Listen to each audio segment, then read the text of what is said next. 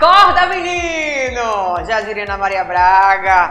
Ai, saudades de assistir mais você de manhã, quando eu era apenas uma estudante pernambucana para ir. Mas a vida é essa. Bem, como vocês sabem, segunda competência da nossa disciplina de ética e legislação, né, no nosso maravilhoso curso de design gráfico. Espero que você esteja curtindo essa jornada, né? Bem, preste atenção no que a gente vai conversar hoje, porque nessa segunda competência a gente vai falar sobre direitos autorais, uso de imagens e contratos. Coloca aqui essa cabecinha. Deita nessa cama, se senta nesse sofá e me diz: você, sim você, desaplagiou alguém. Você copiou alguém. Não me vinha com mentiras, não me vinha com surmelas. Eu sei que você um dia já copiou o look de alguém, né? Se inspirou numa coleguinha da escola, ou então aí com as redes sociais digitais, viu uma influenciadora e fez a mesma make, ou fez o mesmo, a, fez a mesma arte, fez o mesmo projeto.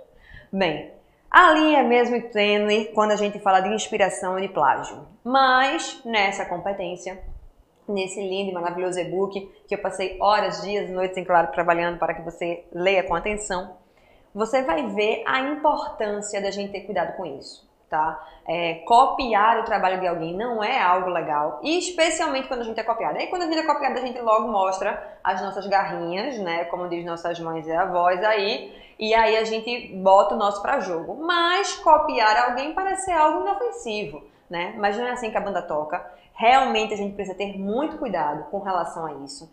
É, plagiar o ato né, de plagiar, de copiar mesmo, às vezes a gente acha que está se inspirando, usa cores, elementos, procura os mesmos vetores né, em banco de imagens, enfim. Não é legal, tá? A gente precisa se inspirar sim, olhar as coisas que o mundo está fazendo, decantar essas informações, dar um espaço e tentar ser criativo, fazer o nosso. Ah, e como é que a gente faz o nosso? Bem, a gente precisa, além de mergulhar nessas referências, é dar um espaço é olhar a vida como ela é, né? Não é ficar o tempo todo no digital, né? Nos sites, nas redes sociais digitais, vendo o que os outros fazem, né? Tenta também dar uma entrada nessa materialidade, né? Toca em materiais, em papéis, é, vai fazer alguma coisa manual, né? Um bordado, um crochê, argila, enfim todas essas coisas, nessas habilidades, esses hobbies que a gente pode ir adquirindo ao longo da vida, fazem com que a gente se torne uma pessoa mais criativa. E aí a gente encontra soluções mais interessantes.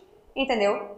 Bem, é por aí mais ou menos o caminho para que a gente possa ter uma arte mais autêntica, uma maneira de solucionar problemas mais autênticas, né, mais autêntica e não ter que copiar tanto o que o outro está fazendo. Beleza? Bem, Espero que você tenha curtido esse nosso audiocast aqui e que você vá lá ler o e-book com sangue nos olhos, meu bem. Vai nessa e a gente se encontra em breve. Tchau, tchau!